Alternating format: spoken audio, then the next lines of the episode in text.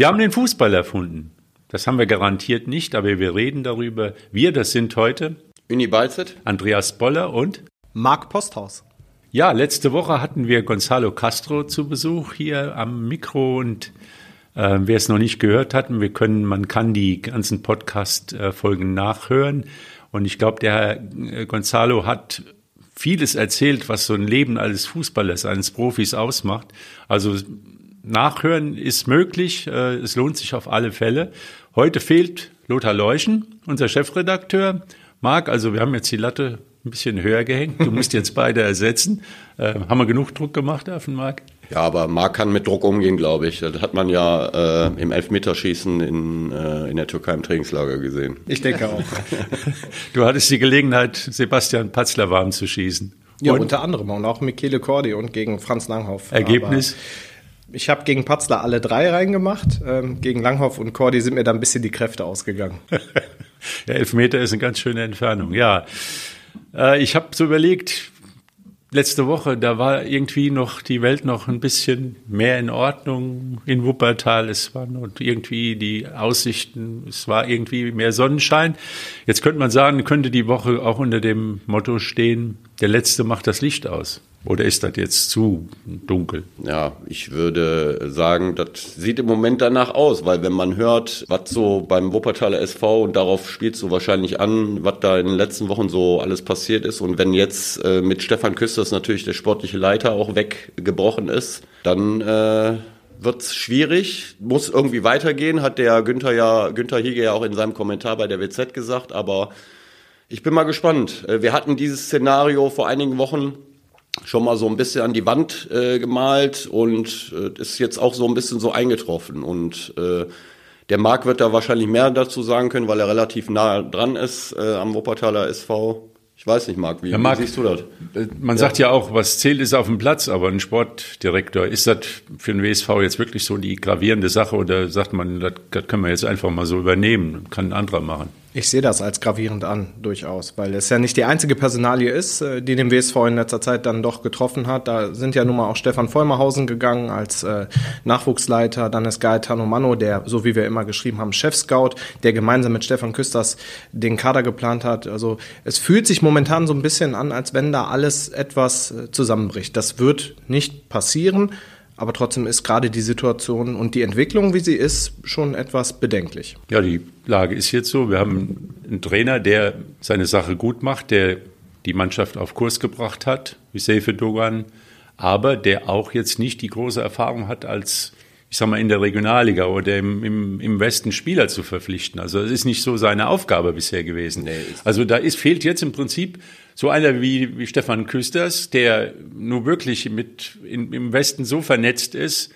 Man muss das sehen, der deckt nicht nur hier Köln ab, sondern auch noch Ostwestfalen mit seinen Münsterverbindungen. Und der natürlich auch, man sagt ja immer, mit allen Wassern gewaschen, dann auch äh, die Verhandlungen führen kann, der auch Spieler ansprechen kann, der die Sprache der Spieler spricht. Also das ist jetzt nicht das, was jetzt Hüsefe Dogan auszeichnet, das ist ein Fußballtrainer. Ja, also ich würde jetzt sogar sagen, dass Hüseyin Fedorn äh, im Moment so die ärmste Sau bei der ganzen Geschichte ist, äh, weil äh, wie du sagst, sein Kerngeschäft ist Trainer, der kann sich ja nicht um äh, Dinge kümmern, die normalerweise drei Leute machen sollten, also Mano, Küsters und er als äh, sportlich Verantwortlicher.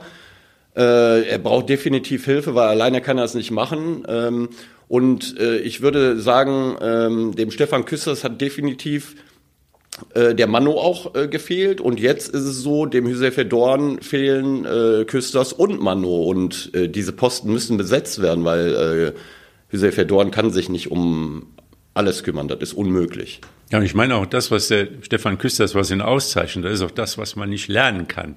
Also wer ihn persönlich kennt, das ist ein Typ, da kommt man sofort mit ins Gespräch und hat eine gewisse Nähe und, und auch eine gewisse Sympathie. Dann hat er so ein bisschen so den rheinischen Slang drauf. Es wird alles ein bisschen gemütlicher nicht so stressig.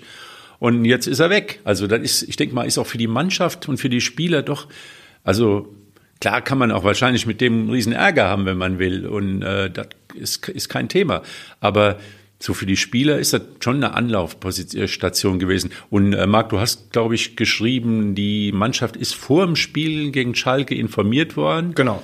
Und das Spiel war, ich sag mal, lala.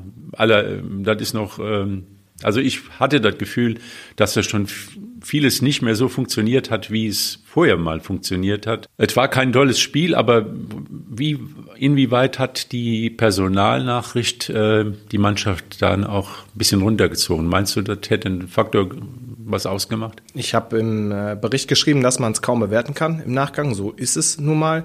Ähm, mir ist versichert worden, dass das keine Auswirkungen hatte. Aber man kann natürlich auch nicht in den Kopf der Spieler reinschauen. Und das war wohl relativ unmittelbar vor dem Spiel. Thomas Richter hatte mir das dann so gesagt, damit die Spieler es nicht aus der Presse erfahren. Das hatten wir ja jetzt auch bei Julian Nagelsmann. Es ist dann nicht so gut, ist dann nicht so gut angekommen. Und deswegen sollten die Spieler es äh, von ihm erfahren. Und äh, das in Vorbereitung auf ein Regionalligaspiel gegen eine dann hochmotivierte Schalker U23 ist dann vielleicht nicht so gut. Wobei ich dir gar nicht widersprechen möchte, aber ich fand das Spiel nicht so schlecht. Also der WSV hat schon in der ersten Halbzeit seine Chancen gehabt und ich habe auch bis zum Ende gesehen, dass die unbedingt wollten und auch auf, nicht auf den Ausgleich vielleicht gedrängt haben, aber es war schon so diese Einstellung, der Wille da. Und das hat Hüsefe Dogan auch nochmal angesprochen im Interview. Also ich fand das Spiel nicht so schlecht, ich fand den Gegner aber auch gut. Also es war ein ordentliches äh, Regionalligaspiel. Dass der WSV da keine ähm, Bäume ausgerissen hat, klar. Aber Marc, das ist ja auch eine Sache gewesen, die ließ sich ja kaum verheimlichen. Also Stefan Küsters war ja immer da, wenn, wenn irgendwo ein Ball beim WSV auf die Wiese fiel. Und das hätten die Spieler sich natürlich gefragt, ja, wo ist er denn? Und man hätte ihnen ja kaum sagen können, der ist Skifahren gegangen. Also das fand ich schon, äh, also der, der Mannschaft das jetzt nach dem Spiel sagen zu wollen, das ist eine theoretische Geschichte. Also das ist ganz klar, das müssen die dann vorher sagen, weil wenn sie nach Schalke fahren und der sitzt nicht im Mannschaftsbus oder, oder steht nicht am, am Platz, dann fragen sich natürlich alle Spieler, was ist da los? Und, und das wäre wahrscheinlich noch eine, eine, größere Verunsicherung gewesen. Zumal er am Tag vorher noch ganz normal bei der äh, Pressekonferenz war, auch auf dem Fanabend war. Ähm, aber es gibt ja auch Spieler im Kader, äh, die schon äh, mit ihm bei Viktoria Köln zusammengearbeitet haben und auch aus dem Staff. Also ich gehe mal schon davon aus, weil das mit Viktoria Köln ja jetzt auch relativ schnell rausgekommen ist, dass es schon der ein oder andere Spieler geahnt hat, dass da was im Busch sein könnte. Geahnt, aber dann wird wahrscheinlich am Donnerstag dann irgendwie Nägel mit Köpfen, dass Viktoria gesagt hat, so jetzt, du bist unser zukünftiger Sportdirektor, wenn du willst. Also so ungefähr wie Bayern München ruft bei Tuchel an, äh, wir können drüber reden oder leg auf. Ja, mag sein. Also ich glaube, der Ablauf war so, dass die Spieler äh, ähm, am Freitag davon unterrichtet worden sind. Vor dem Spiel, genau. Vor dem Spiel, genau. Also insofern, äh, das ist ja okay, dass man erstmal intern die Dinge äh, hundertprozentig anspricht, bevor es an die Presse kommt. Samstagmorgen kam dann die Meldung. Viele haben gedacht, das wäre ein Aprilscherz gewesen. Wie viele äh, Nachrichten ich dazu bekommen habe, ja. dass das ja jetzt wohl ein Witz ist. Ja. Mein Bericht, meine ja. Meldung. Äh, aber ähm, ob das jetzt bei dem Spiel am Freitagabend äh, im Parkstadion eine Rolle gespielt hat, kann ich jetzt nicht hundertprozentig beurteilen. Aber ich glaube, für die nächsten Wochen wird das definitiv Auswirkungen haben. Da bin ich überzeugt von, weil Stefan Küsters ist ein absoluter Vollprofi in meinen Augen. Nach außen wahrt er auf jeden Fall immer, er trägt nicht Dinge nach außen, er hält vieles intern, das finde ich sehr, sehr gut. Also, aber intern, glaube ich, ist Stefan Küsters jemand, der auch Tacheles spricht, auch mit den Spielern. Und das schätzen die Spieler, glaube ich, an ihm, dass er wirklich auch offen äh, den Leuten ins Gesicht sagt, was ist. Aber nach außen, das hat man damals, finde ich, auch bei der Entlassung von Menard äh, mitbekommen. Äh, der hat da überhaupt kein böses Wort verloren. Also was, was solche Dinge angeht, ist Stefan Küsters äh, Profi. Also das, und ich glaube, deswegen wird er auch so geschätzt und respektiert und auch gemocht, finde ich. Also das spielt ja auch eine Rolle. Äh, und das ist meiner Meinung nach ein Riesenverlust für den WSV. Das alles, was Uni sagt, kann ich nur bestätigen und das sind auch meine Eindrücke aus Belek. Letztes Jahr Belek ähm, und dieses Jahr Belek. Zweimal durfte ich im Trainingslager dabei sein und Stefan Küsters ist auch schon eine Autoritätsperson, zu dem man dann auch aufschauen kann, der aber auch immer ein offenes Ohr für die Spieler hat, für den Staff, aber auch für die Pressevertreter. Der nimmt alle Leute mit und ähm, schon ganz, ganz, ganz wichtiger äh, Mann da in diesem Konstrukt beim WSV. Ja, nehmen wir mal an, also es hat dieses Gespräch dann am Donnerstag der Anruf von Köln gegeben und die haben gesagt, jetzt, du kannst kommen, du musst dich entscheiden. Und dann ist es so gelaufen, weil du hast die Pressekonferenz angesprochen vor dem Schalke-Spiel. Ich sag mal, ja, natürlich hinterher könnte man jetzt die Dinge suchen, die darauf hindeuten, dass er eigentlich schon mit dem Kopf weg war, aber ich hatte jetzt nicht so unbedingt das Gefühl. Ich hatte jetzt auch gesagt, äh, ob er demnächst mal wieder Lust und Laune hätte, beim Podcast mitzumachen und uns mal zu erzählen, wie die äh, Mannschaft des WSV im in der nächsten Saison aussieht. Und dann hat er mir auch ganz spontan eine Zusage gegeben. Also das macht man eigentlich nicht wenn man äh, no, glaube ich nicht. Ich glaube, dass das Kalkül glaube, ist. Ja, ja, ich glaube, dass er ähm, er ist erfahren genug, um ja, okay. die Dinge erstmal so laufen zu lassen, wie es nach außen mhm. aussieht. Und ich glaube auch, diese Viktoria Köln-Geschichte war schon vor ja. dem Donnerstag vielleicht schon äh, äh, irgendwo schon klar, aber der äh, Stefan ist halt Profi genug, um bis zum letzten Moment, wo es dann offiziell wird, sein Programm auch durchzuziehen. Und das kann man ihm auch überhaupt nicht verübeln, finde ich.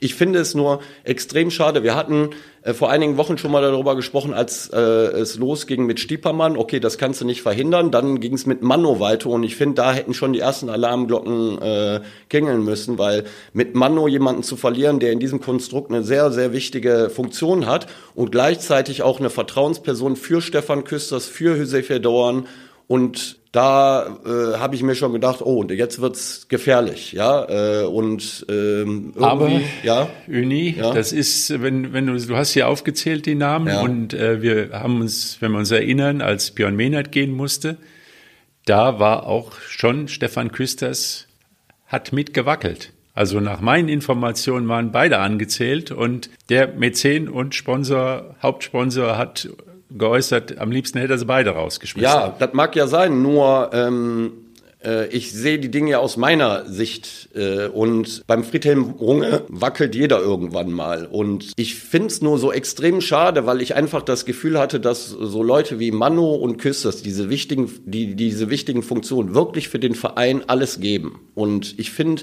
solche Leute muss man dann auch mal äh, schätzen und denen auch das Vertrauen geben und äh, ich finde, äh, seitdem die beiden da auch im Amt sind, natürlich vorher auch mit Mehnert, das will ich gar nicht kleinreden, er hat auch äh, gute Arbeit damals geleistet, geht eigentlich die Entwicklung des WSV in eine gute, richtige Richtung, auch wenn es auch dieses Jahr jetzt nicht für den Aufstieg gereicht hätte. Aber ich finde, das ist ein riesen Rückschlag. Ich kann es nicht anders. Ja, und, und da wollte ich jetzt also, drauf hinaus. Ja. Also eigentlich ist der Abschied von Stefan Küsters im Prinzip mit der Entlassung von Björn Mehnert und der Diskussion um das Ganze schon eingeleitet worden. Also ein Stefan Küsters anzuzählen, bedeutet schon ihm klarzumachen, guck dich lieber nach was anderem um.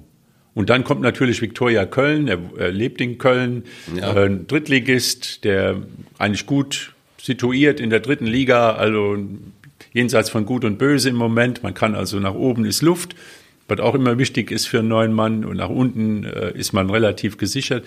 Und ich glaube, das ist dann schon mal der Punkt, wo so diese hundertprozentige, der WSV ist mein Ding, schon beendet war. Weiß ich nicht. Also ich glaube, die Kurve ist dann nochmal bekommen worden nach dieser Menat-Geschichte. Ja, also man hat ja, man hat aber ja im, im Hinterkopf steckt immer, ich wäre ja beim, bei der nächsten Krise bin ich derjenige, der gehen muss. Mag sein. Weil den Trainer zu opfern, das ist, glaube ich, jetzt nicht das, was Friedhelm Runge im, im, im Sinn hat, weil äh, Hüsefe Dogan ist ja auch beruflich bei MK, also in seiner Präsidentenfirma verankert. Also da, da wäre als nächster, wenn es jetzt die nächste Krise gäbe, würde der Fokus auf dem Sportdirektor stehen. Der, der ja, aber es dann, war ja nicht, das will er nicht sein.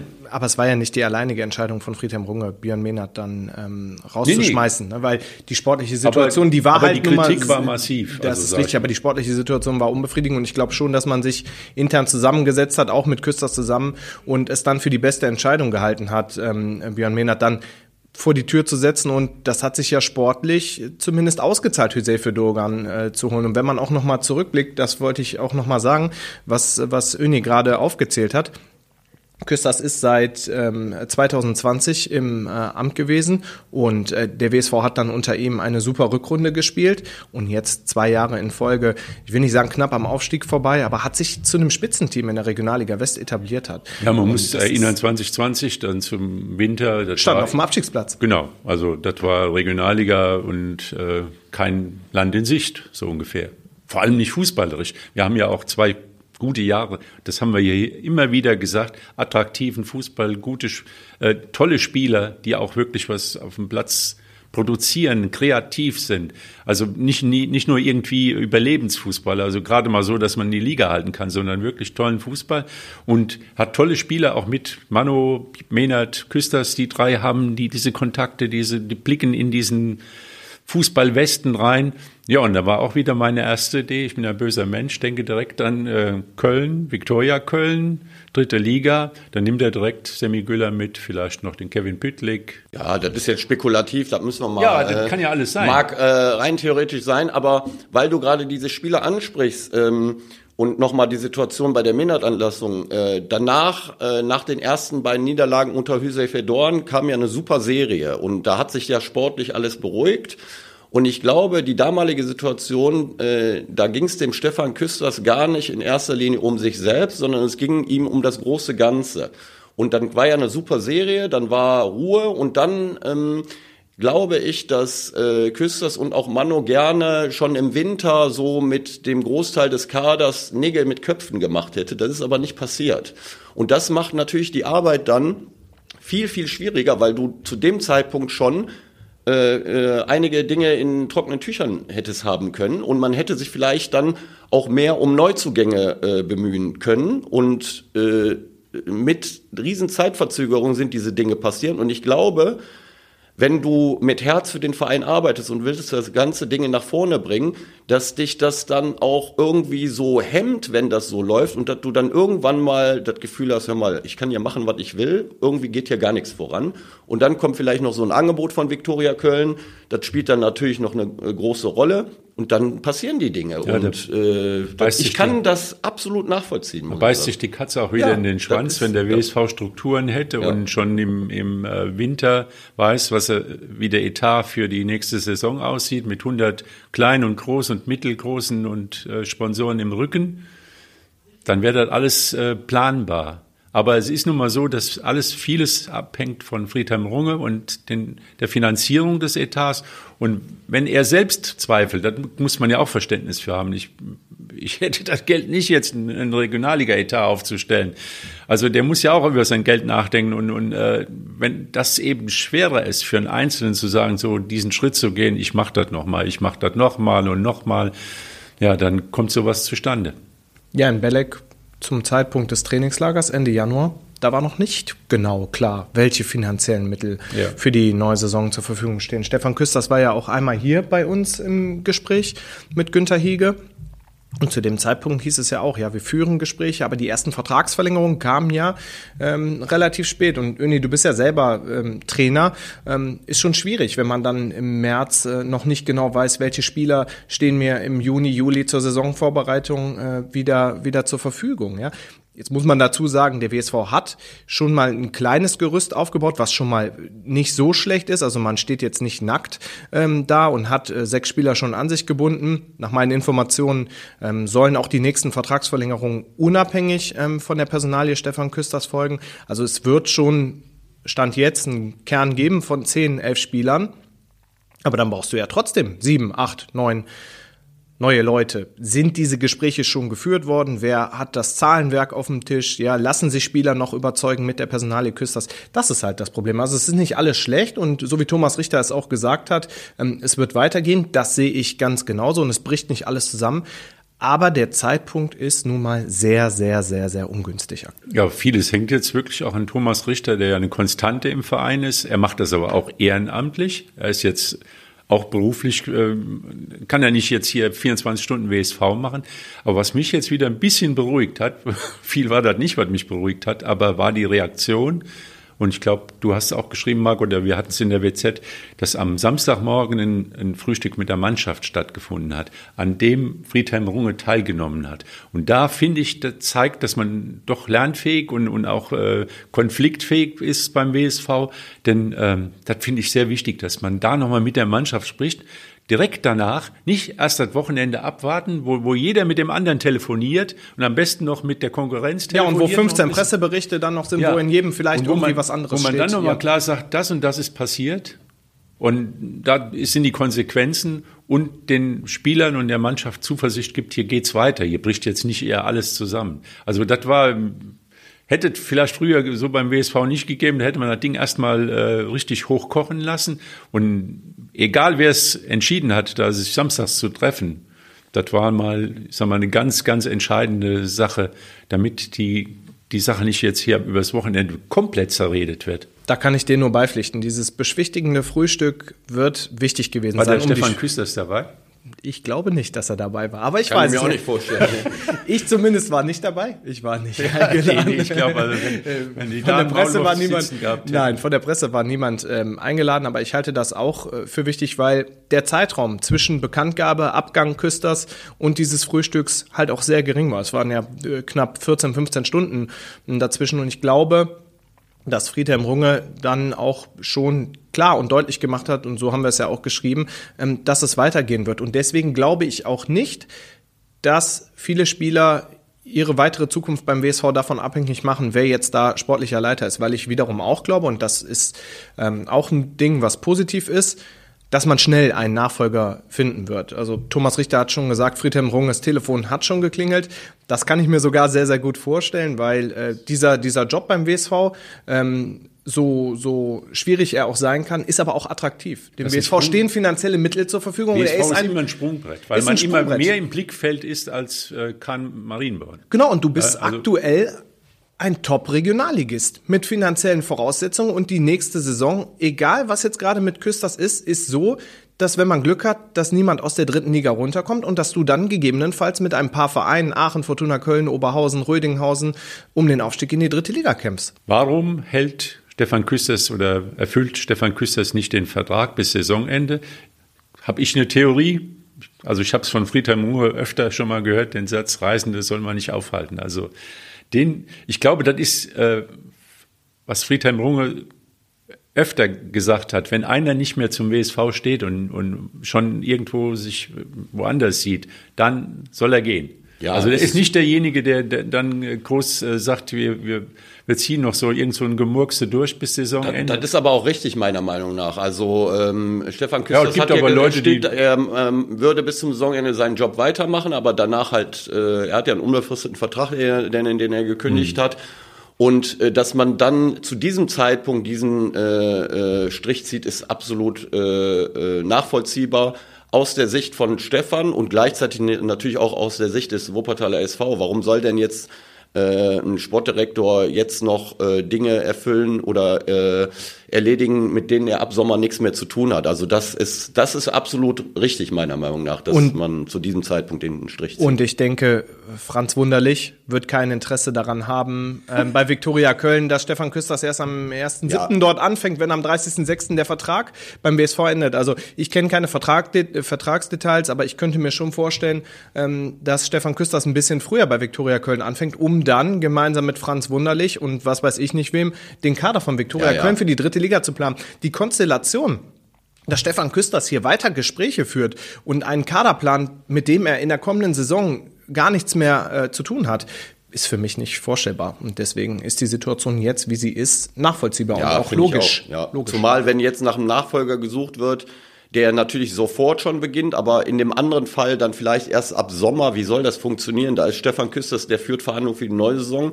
und der Neue, der dann ab Sommer anfängt, der ist äh, vielleicht auch gar nicht involviert und äh, sagt dann im Nachhinein, ja, was sind das für Spieler, die wollte ich nicht haben und was weiß ich. Also insofern finde ich, ist das schon äh, die richtige Entscheidung, dass äh, sofort im Grunde genommen aufgelöst Ja, wurde. und Genau. es könnte ja rein theoretisch wirklich den Interessenkonflikt geben, dass Viktoria Köln ein Auge auf Semi Güller Ja, geworfen natürlich. hat. Auf jeden Fall. Ja. Und dann, was macht er dann? Macht er einen Vertrag mit dem WSV und, und, und geht nach Köln und die sagen, na, den Spieler hätten wir auch haben können. Also das funkt, da muss man einen klaren Schnitt machen.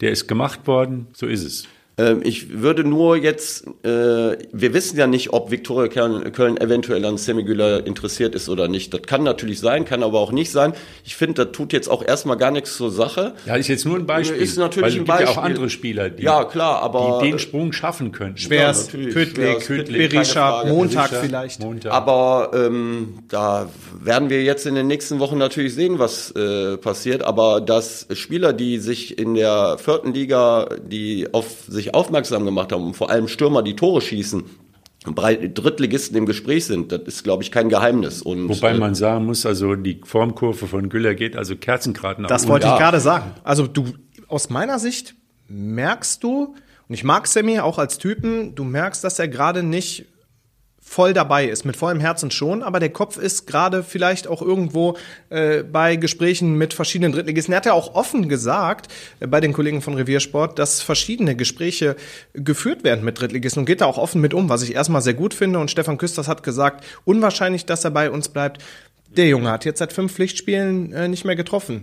Sammy Göhler wird gehen. Da bin ich überzeugt. Ich auch. Das sage ich jetzt einfach mal. Äh, hat bestimmt mit anderen Angeboten zu tun, hat aber auch mit diesen Personalien intern im Verein zu tun, da bin ich hundertprozentig von überzeugt. Äh, hat vielleicht auch damit zu tun, dass äh, Stiepermann nicht mehr da ist, dieses Traumduo da vorne. Also da gibt es so viele Dinge, hat bestimmt auch mit finanziellen Dingen zu tun, äh, die er bei anderen Vereinen eventuell äh, besser sein können. Also ich kann mir überhaupt nicht vorstellen, dass er bleibt beim Wuppertal. Ich auch nicht. Ich bin mir aber sicher und man kann mich gerne steinigen, wenn es hinterher nicht so kommt, dass wir noch positiv überrascht sein werden, ähm, welcher Spieler dann doch noch in der nächsten Saison das rot-blaue Trikot trägt, der jetzt momentan noch keine Zusage gegeben hat. Also ich glaube schon, dass da noch einige hinzukommen. Was ich aber auch noch wichtig finde, man sagt dann immer Sebastian Patzler oder Kevin Perez, die ja auch Führungsspieler sind, dass die Vertrag haben für die neue Saison. Ja, aber was bedeutet denn, dass die einen Vertrag haben? Patzler äh, ist degradiert worden von Dogan zwischendurch. Pires saß jetzt zuletzt ja, nur noch auf der Bank. Wollen die diesen Weg mit dem WSV weitergehen? Ist das im Kopf der Spieler? Kevin Pires hat gerade sehr viel Zeit, sich Gedanken zu machen, weil er viel zu Hause ist mit seinem Faserriss in der Wade und vier bis fünf Wochen ausfällt. Ähm, das könnte auch ein Thema sein. Auf alle Fälle. Also degradiert würde ich jetzt nicht sagen. Also das ist eine sportliche Entscheidung. Er hat sie auch wieder im Prinzip nach Leistung wieder umgestellt. Das könnte sich nochmal wieder kitten, die ganze Geschichte. Also das sehe ich jetzt noch nicht als Ben. Bei Kevin Pires sehe ich das auch ein bisschen problematischer. Also da, aber das kommt auch darauf an, wer jetzt dazukommt. Also dem WSV fehlt ja auch, ich sag mal, dieser offensive Mittelfeldspieler, der geholt werden muss. Also wenn Stiepermann geht, sieht man dass da eine Riesenlücke entsteht. Das war jetzt auch gegen Schalke die Mannschaftsteile. Semi Güller spielt sein, hat sein Eigenleben. Wenn Kevin Hagemann die zweite Spitze spielt, hängt er weiter zurück. Ist jetzt auch gar nicht mehr seine Position. Ich glaube, der nee. hat auf, auf der linken Seite die optimale Position für sich gefunden. Also da fehlt, aber gut, das ist wieder Zukunftsmusik. Äh, Nochmal auf diese beiden Spieler zurück. Ich, wa ich wag mich mal weit aus dem Fenster. Äh, bei Patzler hat sich das alles, glaube ich, wieder ein bisschen relativiert, aber eigentlich sind das die zwei falschen Spieler, die zwei Jahresverträge haben, sage ich jetzt einfach mal so. Ich äh, wage das mal so zu sagen. Das hätte, äh, hättest du vom halben Jahr nicht gesagt. Äh, ja, mag sein, aber die Dinge haben sich halt so entwickelt und ähm, ich glaube, im Nachhinein äh, wäre man bei dem einen oder anderen Spieler äh, glücklicher gewesen, wenn die zwei Jahresverträge gehabt hätten und jetzt nicht unbedingt diese beiden. Das ist natürlich sehr gewagt, was ich hier sage, weil man muss jetzt einfach mal abwarten. Natürlich sind beide super Spieler, da brauchen wir, glaube ich, überhaupt nicht drüber zu reden. Für die äh, Regionalliga sind da Top-Spieler. Die Frage ist nur, ob Hüse Fedorn jetzt unbedingt so gewillt ist, mit den beiden auch unbedingt weiterarbeiten zu wollen aber die beiden haben Verträge und äh, wenn der WSV jetzt nicht daran interessiert ist, die gehen zu lassen und die Spieler auch bleiben wollen, dann haben die Verträge. Das ist so einfach ist die ganze Geschichte. Ja. Also bei Pires kommt ja nochmal hinzu, dass derjenige, der ihn erstmal verdrängt hat, Bastian Müller zurück zu Alemannia Aachen wechselt. Da muss man gucken, wen der WSV für die Sechserposition verpflichtet. Bei Patzler muss man, glaube ich, auch nochmal sehen, das ist mir wichtig, das auch nochmal zu sagen, weil ich das auch in Belek sehr, sehr stark ähm, äh, gesehen habe und man das auch so äh, bei den Spielen mitbekommt. Der ist ganz wichtig auch für die Kabine. Das ist ein Führungsspieler, das ist ein Typ äh, Kapitän, der auch positiv äh, vorangeht, der eine schwere Zeit durchgemacht hat und trotzdem immer alles dem Erfolg der Mannschaft untergeordnet hat. Und es geht ja nicht nur um die Spieler beim WSV, es ist ja auch ein Stuff drumherum, wenn ich das mal sagen darf, gibt es ja auch äh, ähm, Menschen wie Maurice Gillen, der Torwarttrainer, oder Marcelo Volk, der Zeugwart, der da alles zusammenhält. Ähm, auch hier ist beim WSV Handlungsbedarf gegeben. Was wird mit Andy Steinmann, mit dem Co-Trainer? Also das war in Belek sehr, sehr, sehr gut erkennbar, dass da einfach die Chemie stimmt und dass da ein Team auch um das Team herum ist, was dann den anderen den Rücken frei hält. Und das war einfach sehr harmonisch, so wie ich es auch immer wieder betont habe. Äh, und das war nicht, weil ich es irgendwie durch die rot-blaue Brille gesehen habe, sondern weil ich es so erlebt habe. Und deswegen geht es nicht nur darum, Spieler zu binden, sondern auch die Leute drumherum, um dieses Konstrukt dann nicht komplett auseinanderfallen zu lassen. Also schon Wie auf der B7, viele Baustellen aktuell beim WSV. Ja, aber man kann dann doch sagen, der letzte macht das Licht aus ein bisschen überzogen, aber das habe ich auch scherzhaft oder ein bisschen übertragen, im übertragenen Sinne gesagt, weil der letzte macht das Licht aus, trifft ja nicht auf den WSV zu, sondern auf den Kronberger SC. Die, die waren die letzten, die das Licht ausgemacht haben am Mittwoch, vergangener Woche. Im Stadion am Zoo, am Stadion am Zoo. Genau. Ja, aber 3 zu 2 gegen Uerdingen gewinnen. Wir haben alle gesagt, das kann böse Klatsche geben im Stadion am Zoo auf Naturrasen. Der letzte, der letzte Tango auf dem Naturrasen, in, bevor er jetzt ab heute, wir zeichnen am 2. April Montag auf, da kommen die Bagger und dann wird der Rasen eingesammelt, dieser Hoppel, diese Hoppelwiese. Er ist am Mittwoch nochmal ordentlich umgepflügt worden. Wie bei Rot-Weiß Essen, wie du gesagt hattest, Andreas. Ja, Rot-Weiß Essen hat am Samstag gespielt und die haben ihren Rasen vernichtet. Das war zwei Punkte. Aber drei Punkte. Entschuldigung, drei, drei Punkte. Punkte. drei Punkte.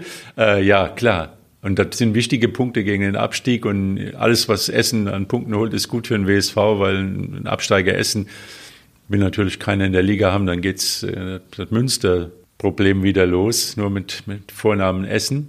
Aber Essen hat den Rasen auf, mit spielerisch zerstört und äh, Kronenberg dann hat den Schlusspunkt gesetzt. Aber hat nichts, so nachhaltig war die Nummer nicht mit dem Rasen zerstören. Marc, am Sonntag gegen Hamburg 0 zu 2. Wie sieht's aus? Spieler gehen, viele Abgänge schon jetzt stehen schon fest.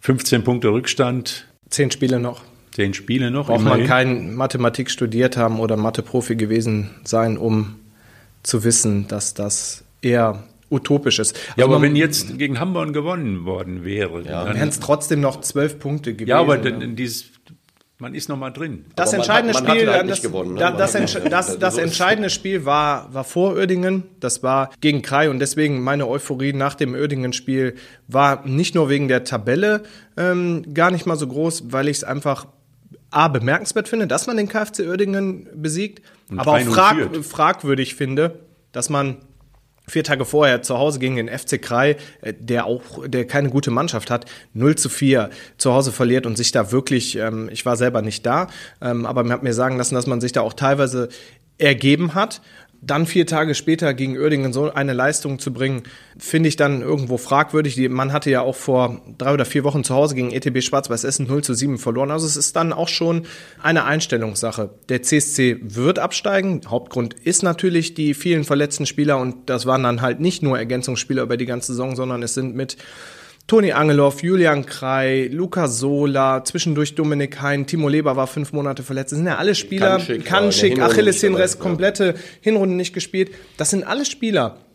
Ich sag mal, wenn man 80 Prozent dieser Spieler auf dem Platz gehabt hätte, dann hätte man mit angrenzender Sicherheit jetzt deutlich mehr Punkte. Der Kader war dann in der Breite nicht so gut besetzt, dass man diese Oberliga packen konnte. Sechs Absteiger ist auch viel. Andere Vereine sind finanziell besser ähm, aufgestellt und deswegen wird man nächste Saison in der Landesliga spielen. Mit welcher Mannschaft ist Stand heute, 2. April, völlig offen. Also Abgänge sind ja schon mal klar. Da, da kann man ja äh, drüber sprechen. Abgänge sind schon mal klar. Niklas Burkhardt ähm, geht zu Vorwinkel, Timo Leber geht ähm, FC Remscheid. Tobi Ort ähm, geht mit Niklas Burkhardt äh, zu Vorwinkel. Dominik Hein geht auch zum FC Remscheid. Jetzt, wer es nicht weiß, jetzt fragt man sich, warum gehen Hein und Leber nach Remscheid. Ferdi Gülensch, der alte CSC-Trainer, der noch bis in die Hinrunde Trainer beim CSC war, wird dort Trainer in Remscheid und hatte offenbar in seinem Handy die Nummern von einigen CSC-Spielern noch, noch ja. eingespeichert, ja, hat die nicht gelöscht. Handys haben den Fußball verändert, weil die, weil die alten Nummern nicht weggehen. Man verliert keine Zettel und man äh, ist alles im Handy drin und ach, kann man mal einen guten Tag sagen, mal, können wir mal einen Kaffee trinken und zack, haben wir wieder einen neuen Transfer. Also so geht's auch. Aber das sind natürlich gute Leute, die schon seit Jahren eigentlich ihre Leistungen in Kronberg gebracht haben, die jetzt den Verein verlassen. Das wird schwierig, da äh, eine neue Mannschaft auch für die Landesliga auf die Beine. Das sind Spieler, die man halten wollte, die man nicht halten konnte. Es gibt noch den einen oder anderen Spieler, den man gerne halten möchte. Ich denke da zum Beispiel an Torhüter Janik Radojewski, der wirklich eine gute Saison spielt. Finn Belzer, ein zuverlässiger Abwehrspieler. Phil Knob ähm, äh, in der Offensive, der ein gutes Niveau hat. Ich glaube aber, dass es auch da, Antonio Angeloff ist auch immer noch offen, aber ich glaube, auch da sieht es nicht so gut aus. Die nächsten Entscheidungen sollen fallen. Und dann gibt es bisher, Stand heute, erst zwei Neuzugänge. Davon ist einer äh, mit Luca Janke, ein 18-jähriger Spieler von SSV Gefelbert U19. wo man auch nicht weiß, ähm, äh, wie gut ist er wirklich. Kai Schwertfeger hält viel von ihm, der Trainer des CC, der auch mit in die Landesliga geht. Und Alexandro Haber, äh, Haber der von ähm, 1. FC Wilfrat kommt. Das ist ein guter Spieler. Aber wir haben dann jetzt, Stand jetzt mit denen, die bleiben, und das sind wohl nicht so viele, sechs, sieben Spieler. Also der, Bleibt der Trainer? Der Trainer bleibt. Stand heute Stand bleibt heute der Trainer. Bleibt. Aber man weiß es ja nie. Die ja. Entwicklungen sind so dynamisch. Aber also, Stand heute bleibt er. Also wer mehr äh, Neuzugänge schon vermeldet hat, ist der FSV Vorwinkel. Da hatten wir uns ja auch ein bisschen gewundert, weil das war ja nur die letzten Wochen alles andere als äh, sicher, dass, dass man in der Landesliga bleibt. Ist auch jetzt noch nicht besser geworden, aber am Wochenende ein 3 zu 0 Sieg, der gibt dann wieder Hoffnung, dass das alles äh, irgendwie dann doch zusammenpasst. Ja, also dieser Sieg am äh, Wochenende in DV Solingen hält natürlich die Hoffnung äh, äh, aufrecht, das muss man ganz ehrlich sagen. Es wird aber trotzdem schwer genug, sind vier Punkte Abstand, glaube ich, auf dem Nicht-Abstiegsplatz. Und nur noch fünf Spiele. Nur noch fünf Spiele, aber trotzdem war dieser Sieg, äh, also jetzt gehen wir mal davon aus, die hätten verloren, dann wäre wahrscheinlich äh, erledigt gewesen. Mhm. Jetzt haben sie gewonnen, 3-0, auch in der Höhe überraschend, muss wohl auch eine sehr gute Leistung gewesen sein. Und ähm, die Personalien, die du vorhin angesprochen hast, man hatte ja schon vor zwei, drei Wochen äh, vermeldet, wer aus dem jetzigen Kader alles bleibt. Das ist ja, da ist schon mal ein bisschen was passiert. Äh, man hat vermeldet, wer an Neuzugängen kommt. Nur leider kann es natürlich sein, dass man dann in der Bezirksliga mit diesem Kader spielen wird. Die Hoffnung stirbt zuletzt. Ich hoffe, die packen es noch. Äh, man hat es irgendwo noch in eigener Hand, aber ähm, wenn man hört, dass, und das hatten wir in der äh, jüngeren Vergangenheit auch angesprochen, dass sogar Marc Bach umgezogen auf der Bank gesessen hat als Trainer. Natürlich sieht's für die neue Saison gut aus, was den Kader angeht, nur aktuell sieht's überhaupt nicht gut aus. Und äh, Provinkel hatte auch in der Woche noch ein Pokalspiel in Ronsdorf, was, glaube ich, nach Elfmeterschießen mit 15 zu 14. 15 zu 14 und dann kommt natürlich gerade äh, in der prekären Personallage dann noch so ein Pokalspiel dazwischen. Da haben sie sich natürlich Selbstvertrauen geholt und jetzt am Wochenende gewonnen, aber äh, das wird wirklich schwierig für Vorwinkel. Ja, das Thema ja häufig gehabt mit der kleinen Liga. Das wird Vorwinkel jetzt zum Verhängnis, weil es eben nur noch, es gibt nur noch fünf Spiele. Nur fünf, es gibt nur noch Endspiele und das Restprogramm hat sich richtig gewaschen. Die spielen noch gegen Mintat, Niederwenigern, SC Felbert und das sind Platz zwei, drei und vier. Es wird schwierig. Ich drücke dem FSV alle Daumen. Ich glaube, wir, wir, man muss da auch ähm, mal auf die Tabellen schauen in den verschiedenen Ligen. Es, es ja, ist einfach sehr traurig. Wuppertaler Fußball. Kronberg wird absteigen. Vorwinkel hat schwer. Bayer sieht in der Bezirksliga nach dem Sechs-Punkte-Spiel gegen Baumberg 2 jetzt gar ja. nicht gut aus aus der Kreisliga A, kommt nichts hoch in die Bezirksliga, was äh, Wuppertaler. Ja, und die Hoffnung, hat. dass wir drei Landesligisten haben, Hoffnung nicht, Entschuldigung, die Kronenberger, also die, die Aussicht, dass es drei Landesligisten, also Kronenberg würde runterrutschen, dann FSV Vorwing bleibt drin und TSV Ronsdorf geht hoch. Hat sich auch. Äh, also die machen auch eine wüste Achterbahn in, in, in, seit in der Rückrunde jetzt vor allem. Ja. ja sehr unkonstant. Ja. ja. Ich meine, die haben gegen Solingwald verloren. Solingwald muss wohl War eine sehr gute Mannschaft haben. Ist eine sehr gut, auch vor, vor allen Dingen, wieder. Vor allen Dingen pumpen die da auch ordentlich ja. Kohle. Äh, ja. Äh, Trotzdem rein, 1 zu 5 auf eigenen Platz, dann, damit steigt man normalerweise nicht auf, sag ich mal, in nee, dem Verfolgerduell. Die, die Ronsdorfer haben jetzt noch mal die Chance, eventuell dran zu kommen. Die spielen in ASV Mettmann gegen den Tabellenführer. Ähm, äh, Wobei ASV Mettmann äh, im Moment noch ein Spiel weniger als Ronsdorf hat. Also die Trümpfe sind eindeutig bei ASV Mettmann. Aber mit einem Sieg in ASV Mettmann könnte vielleicht noch mal spannend werden, aber ähm, man muss höchstwahrscheinlich davon ausgehen, dass es Ronsdorf dies Jahr äh, nicht schafft, aufzusteigen. Und ASV Mettmann ist sehr stabil. Gute, was die, was gute die Mannschaft, ja. Aber auch die haben andere finanzielle Möglichkeiten, das darf man nicht vergessen. Das eine äh, hat mit dem anderen relativ viel zu tun, auch in der Kreisliga A hat das viel damit zu tun, die sportliche Entwicklung bei den Wuppertalischen Vereinen ist nicht gut, wenn man es allgemein betrachtet, hat aber wirklich auch mit vielen finanziellen Dingen. Äh, ich denke auch. Also irgendwo ist in Wuppertal so ein bisschen das Vertrauen von Sponsoren und so verloren gegangen in den letzten Jahrzehnten, Jahren, dass so die Bereitschaft für den Fußball Geld auszugeben, in, zu investieren als kleiner Sponsor, als Mäzen, als, ja, das ist irgendwo bei keinem Verein so richtig ausgeprägt. Da guckt man nur nach Felbert, dann denkt man, Felbert ist im Vergleich zu Felbert, Wuppertal Felbert ist ein super Beispiel. Wenn man mal jetzt absieht vom WSV als, als höher. Aber das ändert sich im nächsten Jahr auch. Dann ist mit der SSVG Felbert auch ein Regionalligist äh, vertreten in der Nachbarstadt. Und das liegt ein bisschen am Geld, am verlorenen Vertrauen. Ist eigentlich schade, weil die äh, Sportanlagen in Wuppertal sich weiterentwickelt haben. Ich sag mal, auf die, auf die Breite. Da wird auch viel, ist auch viel gemacht worden und investiert worden, aber es äh, in den Ligen ähm, deutet sich das nicht so an. Ja, Marc, du wolltest nochmal auf Felbert eingehen wahrscheinlich, ne? Weil ja, Felbert wollte ich äh, Andreas unbedingt beipflichten, aber auch jetzt Wilfrat. Klar, 1. FC Wilfrat wird jetzt wahrscheinlich absteigen. der finanziell gut aufgestellte 1. 1. FC Wilfrat wird in die Bezirksliga absteigen, aber Rot-Weiß Wilfrat, ähm, die Mannschaft, die bei Uni ähm, mit in der Liga spielt, die steigen da auf mit ordentlich Etat. Und noch mit aufsteigt, SSVG Heiligenhaus, die dann einfach finanzielle Voraussetzungen haben. Da kommst du, selbst wenn du eine gute Saison oder eine sehr gute Saison wie Südberg oder Union spielst, einfach nicht äh, hinterher. Und das ist ein, ein Riesenproblem. Und das zieht sich mit dem, mit dem finanziellen ähm, so bis in die Kreisliga A leider runter. Und deswegen ist die Entwicklung, ähm, wir, wir alle lieben den Wuppertaler Amateurfußball, wir reden drüber, schon sehr traurig, muss man so deutlich sagen. Dann hat Bayern eine zweite Mannschaft, die, die gerne aufsteigen wollen würde, die einen tollen Job macht in der Kreisliga B. Und es geht nicht, ne, weil Bayers Erste ähm, absteigen wird.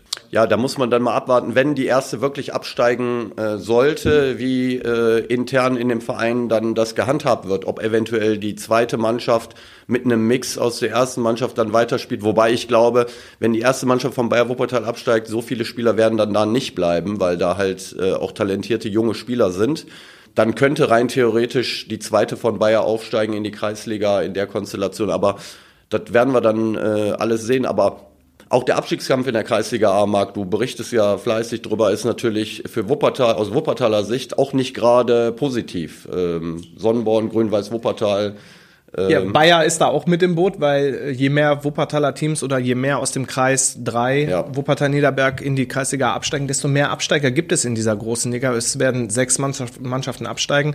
Ganz traurig, SV Heckinghausen, wo wir gerade über die Anlagen gesprochen haben. Super Anlage an der Widokindstraße, ein wirklich toller Platz. Nicht mehr die graue Asche, sondern wirklich moderner Kunstrasenplatz.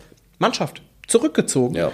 ähm, weil nicht genügend Spieler, weil da vieles falsch gemacht worden ist im letzten Sommer. Äh, das noch dazu.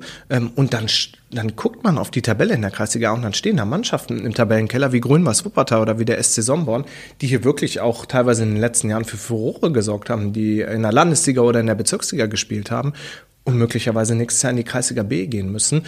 Ähm, und dann sind da Mannschaften mit im Abstiegskampf ASV Mettmann 2, TVD Felber 2, TSV Ronsdorf 2, die sicher kein Interesse daran haben, dass ihre Zweitvertretung in ja. die Kreisliga B geht. Und was dann passiert in den nächsten Wochen mit Spielern verstärken, das kennen wir ja aus den vergangenen Jahren. Also eine sehr, sehr komplizierte Situation für alle Wuppertaler Mannschaften. Also ich äh, kenne das äh, aus der letzten Saison. Wir waren auch im Abstiegskampf. Da hatten wir natürlich eine kleine Liga, aber das zerrt an den Nerven. Das muss ich ganz ehrlich sagen. Also für Braucht man nicht. Nee, ich brauche das nicht. Zum Glück haben wir dieses Jahr damit gar nichts zu tun, aber äh, für die Verantwortlichen in Sonnenborn und Grün-Weiß Wuppertal, die wirklich am, äh, mit dem Herzen am Verein hängen, ist das keine einfache Situation, weil unter anderem dieses Argument noch dazu kommt, dass du jetzt genannt hast, Marc, diese zweiten Mannschaften werden Unterstützung aus äh, der ersten Mannschaft bekommen. Das war jetzt am Wochenende schon der Fall bei TVD Felbert gegen Langenberg. Ich meine, die hätten wahrscheinlich auch mit ihrer regulären zweiten Mannschaft dagegen gewonnen. Äh, aber so ein Mike Blackman, der ist vielleicht einigen Begriff. Das ist ein gestandener Oberligaspieler. Oberligaspieler, der teilweise auch äh, Kapitän bei der ersten Mannschaft ist, der schon lange im Verein ist, der auch äh, Regionalliga schon in äh, SVG Felbert gespielt hat, meiner Meinung nach. Äh, der hat dann jetzt bei der zweiten Mannschaft ausgeholfen von TVD Felbert, damit die zweite Mannschaft von denen nicht absteigt. Und dagegen muss jetzt Grün-Weiß, Sonnenborn müssen, Ronsdorf Zweite müssen dagegen ankämpfen. Und das im Takt Mittwoch, Sonntag, Mittwoch, Sonntag. Du ja, als Trainer, wie, wie schwierig ist das mit, mit dieser großen Liga? Ja, also äh, wir haben jetzt noch mal einen Mittwochspieltag und danach sind die Spieltage immer nur sonntags. Na, also immerhin. Die englischen Wochen sind, sind dann vorbei immer vorbei. Nur wenn du äh, kleine Kader zur Verfügung hast, ähm, dann ist das extrem schwierig. Also ja, wir haben jetzt eine Osterwoche, also die, da gibt's noch Nachholspiele. Ist Ostern Montag? Ist, Montag. Ostermontag ist regulärer Spieltag. Regulärer Spieltag wieder. Ähm, und jetzt kommt auch noch mal, sind ja noch DFB-Pokalspiele jetzt am Dienstag und Mittwoch. Ja, wir hatten letzte Woche mit dem Gonzalo Castro, den hatten wir auch mal angesprochen, was so seine Trainer sind, die für ihn in der Laufbahn bedeutend waren. Da nannte er Augenthaler, Jupp Heinkes, auch wegen seiner Menschlichkeit. Er sagte, das war ein toller Spruch, denn er sagte, da waren zwei Jahre, war kein Mensch unglücklich im Verein mit Jupp Heinkes. Also das fand ich einen bemerkenswerten Satz. Und natürlich Thomas Tuchel.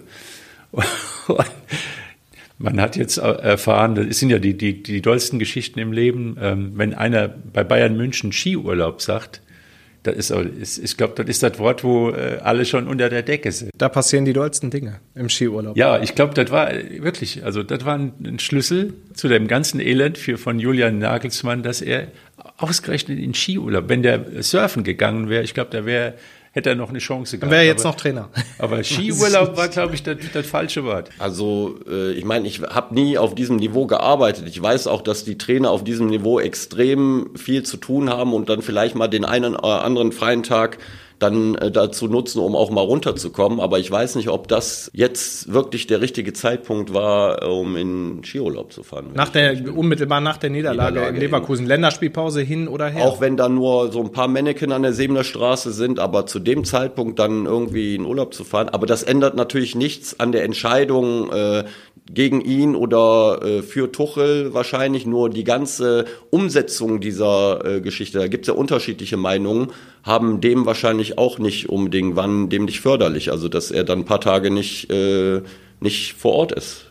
Und vielleicht nicht immer erreichbar. Ich finde es bemerkenswert, der WSV war dann natürlich auch bestrebt, in der Personalie Küsters Ruhe zu bewahren, das an die Presse zu geben, jetzt dann nicht ein zu großes Ding draus werden zu lassen, weil man sich natürlich auch professionalisieren möchte und professionell aufstellen und präsentieren möchte.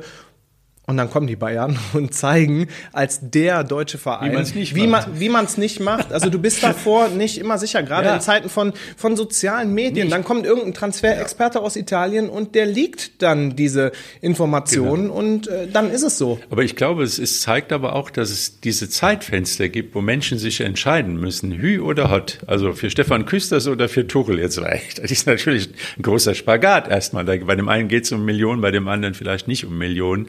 Aber es gibt nun mal diese, nur dieses Zeitfenster. Dann entscheiden die sich und dann gehen die Dinge in, äh, rasend schnell.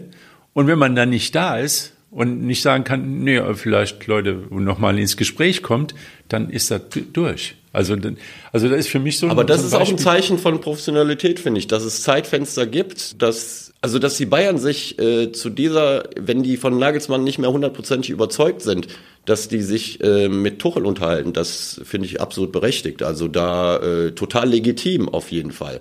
Und wenn die dann wirklich der Meinung sind, wir wollen da was machen und am besten sofort und Tuchel ist verfügbar und er will, dann muss man auch so konsequent sein, äh, das Ding durchzuziehen. Die Frage ist halt nur, warum das äh, so äh, so schlecht gelaufen ist in der Umsetzung. Äh, da gibt es ja, ja Unterschiede. Ja, die Kommunikation ist ungenügend. Ja, absolut. Ja. Um, das, um das ganze Thema sportlich kann ich es irgendwo auch nachvollziehen. Ja, Im Prinzip hat man aber auch gesehen, der hat ja nichts geändert. Der ist hingekommen, hat mit, den, mit vier oder fünf äh, Spielern ein bisschen Training gemacht und hat die Mannschaft so aufgestellt, wie der Nagelsmann sie vielleicht auch Ja, aber der wird Wobei jetzt die schon, was ändern. Äh, die, also der, der, der wird einiges ändern. also wenn man, wenn man, wenn man jetzt die ersten Minuten gegen Dortmund gesehen hat, wo Dortmund ja doch schon ganz gut drin war, die haben schon ein bisschen anders gespielt. Ne? Also Davis ist, hat nicht dann 70 Meter vor dem eigenen ja. Tor hochgeschoben. Ne? Die standen schon ein bisschen tiefer mhm. und waren erstmal auf Sicherheit aus. Nach dem 1-0, ähm, wo Kobel dann dieser Fehler unterlaufen ist, war es dann natürlich eine einseitige Geschichte und es ist so gelaufen, wie viele und auch ich erwartet haben, dieses Spiel. Jo. ist Bayern, Bayern und alles wie immer. Genau, wenn die anderen kommen und, und mal Luft schnappen, dann ist Bayern da. Dann sind in dem Moment sind sie stark und dann sind auch so Typen wie Müller stark, die sind halt eben für solche Spiele geboren. Wobei nee, man sagen muss, ähm, wenn man nochmal auf Nagelsmann zurückkommen äh, kann oder man muss da nochmal drauf zurückkommen, diese Dynamik, nicht nur rund um die Trainerentlassung, dass jetzt Tuchel geholt wurde, ist unfassbar. Man kommt ja gar nicht mehr hinterher. Jetzt hat Chelsea äh, Graham Potter wieder entlassen, der ja erst für Tuchel eingestellt wurde. Und wer ist jetzt Favorit auf die Nachfolge? Julian Nagelsmann. Wenn er jetzt nicht im Skiurlaub ist und erreichbar ist, dann. Der, der äh, auch bei Tottenham im Gespräch war. Ja, ja, der auch bei Tottenham im Gespräch war. Und ja, warum auch nicht? Ich meine, ja. er ist ein Trainer, der wirklich gezeigt hat, dass er es kann. Die Bayern halt wollen eben die noch bessere Lösung. Und äh, auch nochmal Gonzalo Castro, der gesagt hat, was ist äh, Tuchels Stärke? Das, dieses taktische, dieses Verständnis fürs Spiel, auch vor allem für die Offensive.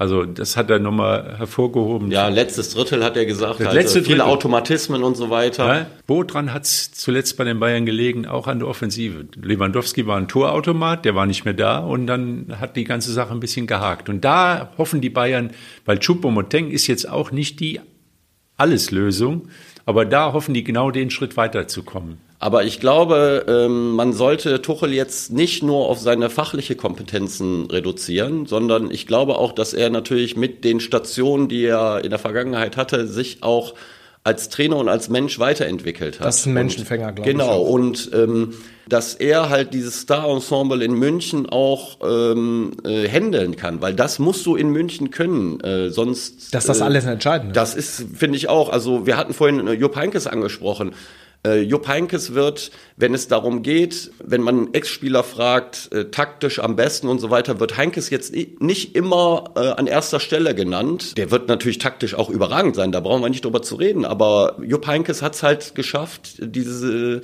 diese Ansammlung von Superstars zusammenzuhalten. Und das ist halt bei diesen Vereinen ganz wichtig. Ein anderes Beispiel ist Ancelotti in Madrid, äh, das nenne ich immer wieder.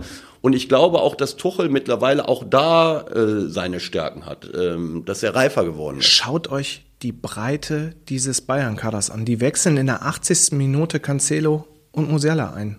Kurz, kurz vorher noch Mané. Kurz vorher noch äh, Sadio Mané. Das sind 16, ja. 17 Spieler auf absolutem äh, Weltklasse-Niveau. Und wenn du das handeln kannst, dann werden die Bayern Meister und dann haben die auch Möglichkeiten gegen City, die auch sehr, sehr, sehr stark sind, weiterzukommen.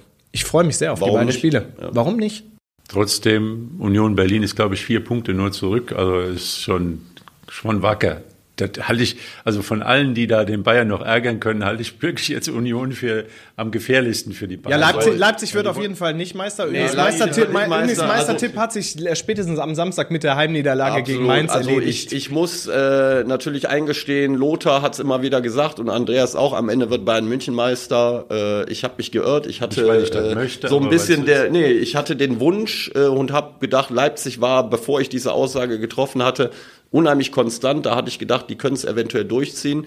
Aber es ist so, wie Lothar immer sagt, FC Bayern wird deutscher Meister. Ja, also, und kann man von ausgehen. Der Lothar fehlt wegen Urlaub, den wohlverdienten Urlaub. Äh, und da müssen wir auch über das rheinische Derby gar nicht groß reden. Aber gab es da noch einen Spieler machen? Ja, Ach, 0-0. Ja, also ich sag mal, die Stagnation auf beiden Seiten, die sind froh, wenn sie das Leben haben, die können da drin bleiben und Gladbach, naja, also es passiert nicht allzu viel mit den beiden Mannschaften im Moment.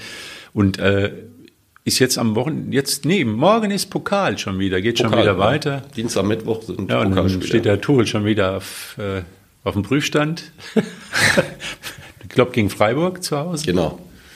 Also schon wieder spannende Spiele im Pokal, im Amateurfußball, wie gesagt, Nachholspiele und dann ein kompletter Spieltag am Ostermontag. Der WSV genau. spielt schon Samstag? Samstag, erstes Auswärtsspiel Auswärts von den vielen Auswärtsspielen jetzt gegen, gegen Kahn Marienborn. Die spielen jetzt dreimal hintereinander gegen Oberhausen. Das liegt daran, weil das zweite Spiel in Oberhausen gegen Oberhausen ist. Aber ein Auswärtsspiel ist? Aber ein Auswärtsspiel. Und, äh, aber Hüseyin Dogan hat im Interview nach dem Schalke-Spiel auch gesagt, das sind jetzt nur noch Auswärtsspiele. Ich bin sehr gespannt, wie viele Zuschauer am Samstag gegen Kahn Marienborn da sind. Ich glaube nicht, dass viele aus Kahn Marienborn mit, mitkommen. Ich kann mir auch nicht vorstellen, dass sich sehr viele Wuppertaler das antun, weil die sportliche Situation auch gerade so ist und weil jetzt gerade vieles ähm, nicht so läuft, wie man sich das vorstellt.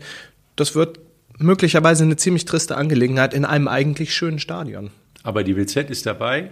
Wir sind dabei. Der Live-Ticker fährt überall hin. Mit, mit einem kompletten mit, Team, Print, Online und Fotografie sind alle da. Also man kann uns wahrscheinlich bei den Menschenmassen nicht übersehen, die da sind. Also ja, ist schade, aber da muss, muss der WSV durch. Ist vielleicht auch ein Grund für Stefan Küsters zu sagen, das wird noch eine schwere Geschichte, da ist woanders mehr los. Also das muss man überbrücken. Man muss ja auch sehen, es geht in die neue Saison rein. Das Thema ist jetzt nicht am Saisonende damit durch. Also WSV macht jetzt eine, eine, eine lange, lange dürre Strecke durch. Ja, Entscheidend ist jetzt, wie schnell man einen sportlichen Leiter findet, der den, der den Kader plant. Das ist jetzt die, die wichtigste Personalie und das natürlich noch zwei, drei Spieler verlängern. Nochmal, es sind schon, schon in Anführungszeichen sechs Spieler fest, plus ähm, äh, dann die, die jetzt vielleicht noch dazukommen. Und ähm, mir ist nicht Angst und Bange, aber der Zeitpunkt ist trotzdem schwierig. Also wir können ja den Kader schon mal planen hier. Ähm, ich hätte einen eventuellen Ersatz für Güller, wenn er nicht mehr da ist. Das ist der Tim Domann von Breiter Barm, der äh, ja. Mal wieder äh, ein Viererpack am Wochenende. 56 Saisontore. Ja, die der, könnte er doch auch in der nee, Regionalliga 59 machen. hat er jetzt, glaube ich. 59, 59 ja. schon. Das ja. heißt, ähm, der ist auf dem Weg, seine Marke, die er sich vorgenommen hat, der wollte, glaube ich, 70 machen. Das ist doch mal ein Ziel. Das ist doch mal ein Ziel. Und da muss man ganz ehrlich sagen, ich hatte jetzt auch einen Bericht bei fußball.de über ihn und du hast, äh, Marc, auch, glaube ich, darüber äh, einen Artikel geschrieben. Äh, das war oder, nicht ich, aber ja, Günther, ich habe es okay. gelesen. Okay, alles klar, Entschuldigung, dann war das der also Günther. Also den haben wir schon am Plan. Den, wir, so wir haben ihn ja schon öfter hier thematisiert und da muss man ja ganz ehrlich sagen, das ist ja wie ein Märchen, die ganze Geschichte da. Der Junge sagt, ich will mit meinem Bruder und mit meinem Vater und mit meinem Cousin spielt schon seit Ewigkeiten bei Breite Burschen, machen jedes Jahr eine Abschlusstour. Irgendwie hat man das Gefühl, man ist zurückversetzt in die 80er Jahre, wo das noch eigentlich so war. Fußballromantik pur im Rauental. Ja, das ist ja, wenn die, die werden aufsteigen und ich freue mich schon nächste Saison dann mit Union Wuppertal gegen Breite Burschen-Baden. Tolles spielen. Projekt, Breite Burschen-Baden, Kreisliga A, tolle Anlage im Rauental, ähm, toller Platz. Mit Schwebebahn. Familiär, mit Schwebebahn es bleibt spannend. Also es ist nicht alles schlecht im Wuppertaler Fußball. Das wollte ich dann nochmal sagen. Breite Burschenbarm genau. ist wirklich ein positives Beispiel von Zusammenhalt und wie es gehen kann. Also wir bleiben optimistisch. Wir hören uns wieder nächsten Dienstag, denn Ostermontag ist hier nur kleine Besetzung und wir werden den Podcast dann am Dienstag, um auch aktuell auf die Montagsspiele eingehen zu können. Wem über Ostern langweilig ist, kann ich nur empfehlen, nochmal Podcast hören. Es gibt einige Folgen, man kann alle Folgen nachhören. Und vor allem, denke ich mal, bemerkenswert ist halt eben, wie Gonzalo Castro seine äh, Karriere schildert. Das sind leise Töne, der ist kein Mario Basler, aber man erfährt schon sehr viel über ein Profileben, wie man als Junge in dieses Profileben einsteigt und was das alles auch mit sich bringt.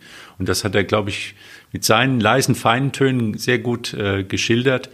Und ja, also wie gesagt, man kann alle Podcast-Folgen bis zur ersten, als wir noch ein bisschen geübt haben, nachhören. Ähm, das ist vielleicht ein Tipp über Ostern. Und wem es gefallen hat, auch diese Folge, wer meint, da hat er noch was erfahren über den aktuellen Fußball, über den WSV, teilt die Folgen. Ist auch äh, ganz gute Sache, dass andere es noch hören können. Und wir hören uns äh, dann wahrscheinlich in der alten Stammbesetzung, es sei denn, äh, Stefan Küsters kommt noch vorbei. Ja, ich glaub, die Stefan Zusage Küsters, haben wir ja noch. Hoffe, ja. Dann hätten wir den nächste Woche Dienstag am Mikro. Wir sind mal gespannt, aber es kann natürlich sein, dass er auch schon in Köln zum Einsatz kommt und da äh, Dienst leisten muss. Ja, aber wenn die keinen Podcast haben, dann kommt er zu uns. Ja, dann kommt er zu uns. Dann hören wir uns am nächsten Dienstag wieder. Alles Gute bis dahin. Vielen Dank, Marc. Schöne Willi. Feiertage. Bis Ciao, dann. schöne Ciao. Feiertage. Schönen Ostern. Ciao.